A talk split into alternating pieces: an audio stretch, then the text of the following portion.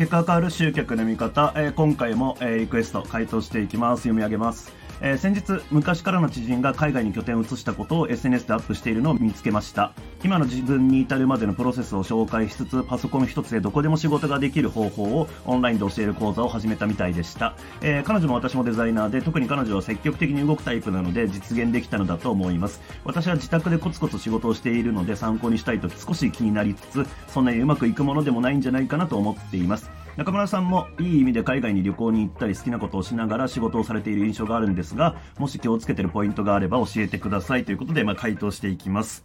うーんと、まあ、そうですね、このね、えー、まあ、いわゆるノマド的な働き方っていうのはもう随分昔からありますよね。うん。で、未だにまあこういうアピールの方法っていうのはまあなくならないっていうので、うん、まあまあ基本的にね、あの世の中の人のこう常識として仕事イコール辛いものっていうのがあるんで、それがこう楽、簡単なものをこう、なんだろうな、そういうのから解放されるみたいなアピールっていうのはまあ未だに、うん、響くんだろうなと。まあ、近いところで言うとファイヤーとかね、まあその辺の概念もやっぱり基本的には仕事は辛いもので早く辞めたいものだから、えそこから脱出するっていうのがやっぱり受けるんだろうなというところはありますよね。うん、ただね、えー、まあ、そうだな、まあ、この手のこう売り方をやる人の裏側っていうのを、まあ、僕はそのね前職、前々職とこう、まあ、裏方にいた人間なんで、まあ、実情を知っちゃってるっていうのがあるので、まあ、そう簡単なもんでもないし実際そこまででもないよねっていうのは、えー、実際あるんですよね。で、まあ、言い方を、まあ、そのなんだろうな、僕も投資するんであれば、僕だってまあパソコン一つでどこでも仕事ができる仕事ですからね。うん。ただ、あこれも音声とかでいろいろ話してますけど、ノートパソコン一つで仕事するってまあかなりストレスだから、あの、あんまりこう旅行先ででかい仕事持ってきたくないですしね、海外とかで。うん。って考えると、仕事は家でやった方がいいじゃんって普通に思うんですよ。うん。で、えー、っと、気をつけてるポイントっていうのはちょっとまあな、何についてかなっていうとこなんですけど、うん、例えばまあデザイナーだったら別にパソコン一つでどこでも仕事できるんじゃねっていうのはありますよね。だから結局それをやるかやんないかって話だし、それをやりたいかやりたくないかって話ですよね。まあさっき言った通りで僕は別にね、パソコン一つ持っていけば仕事はもちろんできます。で、今これ自宅で音声撮ってますけど、別にこれどっかね、出先のホテルでもできるし、うん、まあなんならこうね、世の中にはいますけど、えー、なんかウォーキングついでにこう音声配信やったりとか、うんと、なんだろう、生配信やったりとかしてる人もいますよね。うん、だからまあ別にできちゃうわけですよ。うん、ただ、うんさっきも言った通りで、まあ、仕事はパソコンもっとでかいデスクトップパソコンでやった方が効率いいし、ストレス少ないと思ってるから、えー、別にそれやんないってだけなんですよね。まあ、実際これスイス行った時も音声は収録してあの、公開してましたからね。うん、だからまあ別にやろうと思えばできるけど、やる必要もないなっていう感じですよ。だから、ここの、なんだろうな、えっ、ー、と、リクエストの中に、うん、彼女は積極的に動くタイプなので実現できた、えー、私は自宅でコツコツ仕事をしている。まあこれに尽きるんじゃないっていうことなんですよ。別にどっちでもいいじゃんっていう話で、で、人によっては別にね、なんか海外行って、なんか羨ましいと思う人もいるかもしれないけれども、まあ人によっては自宅でコツコツというかね、まあ一人で黙々と仕事できる。うん、で、まあ好きな時に布団に寝っ転がれるし、えー、ね、家出ないで仕事完結するなんていいじゃんっていうふうに思う人もいるわけで、まあここはもう価値観だっていう以外はないですよね。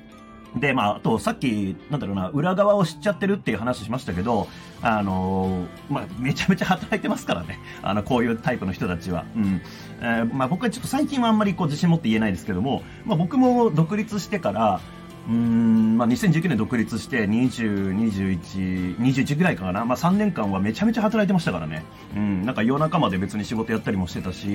うん、なんかまあ、別にそれが苦だったわけではないですけれども、うん、多分人よりは、土日も関係なく仕事してたし、やってたんじゃないかなって思います。まあ、でも、うんまあ、その分ね、まあ、旅行行ったり何でもしましたけどね。うんで、まあ、旅行先でも音声撮ったり動画撮ったりもしてたしなって考えると、まあ、やることはやってるよねって感じなんで、うん、まあ、一つ言えることは、うんと、本当に何もしないで、えー、遊びほうけて、えー、暮らしてられるのは一部の投資家だけです。うん。まあ、もしくはその一部の、うん、オーナーだけですね。えー、例えば講座ビジネスやってる人だったらそれ無理です。なんでかっていうと、えー、自分がコンテンツホルダーとして商品提供しなきゃいけないし、えー、何か講座があるんだったら講座のサービス提供しなきゃいけないしっていうんで、絶対労働が発生してるんですよ。うん。まあもちろんそこに人を入れて、えー、実際のコンテンツ提供だったりとかサービス提供っていうのはもう自分のスタッフがやってるっていうんであれば、これはまあオーナー化してるんで、えー、遊びながら、うん、ただ自分はなんかたまにね、セールスの時だけ顔出してやればいいっていうことがあったりしますけども、そうじゃないんだったら基本的にみんな働いてますから。うん、だから、うんと、売り方とか売り文句に惑わされないっていうのは重要っすよね。うん。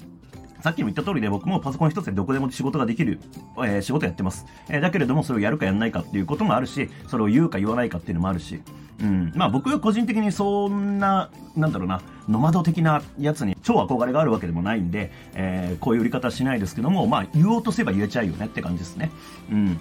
まあだから結局価値観じゃないですか。そこは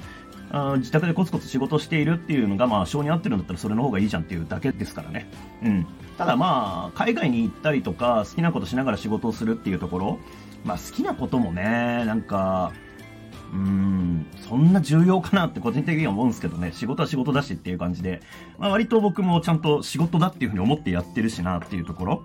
うん、まあこれ、どっかの音声でも話したんですけど、うんと、好きなことだけやって生きていくのは多分難しいです。ただ、まあ、やりたくないことをやらずに生きていくのはまあ結構できるかなって感じなんで、まあそこを履き違えないっていうのがやっぱり重要なんじゃないですかね。うん、一番やりたくないことは何なのか、これをやって生きていきたい、好きなことだけで生きていきたいはかなり難しいですけど、これだけは絶対やりたくないっていうのだけは避け続けるっていうのはできるんで、まあそっちの方向をちょっとまず模索するっていうのはいいかなと思いますね。まあ、あと海外に旅行に行くとかっていうのは、まあ、時間作りゃいけるから、あの、それはもうやるかやらないかって話になりますよね。うん。で、別に行く気が起きないんだったら、うん、それって多分、まあ別にそんな求めてることじゃないんだから気にしない方がいいんじゃないみたいな感じですかね。えー、っと、だからまあ、これ参考になるかわかんないですけど、まあ誰でもできんじゃねっていう感じではありますよ。あまあ職業からね、えー、どうのっていうのはありますけれども、うん、まあ、特にデザイナーっていう仕事してるんだったら、同じような働き方、その女性の方と同じような働き方っていうのは可能だと思うんで、えー、まあ、やりたいかやりたくないかは別にしといて、うん、そんな憧れることでもないんじゃないっていう気はしますね。えー、そんな感じです。まあ、なんか参考になれば幸いです。ありがとうございます。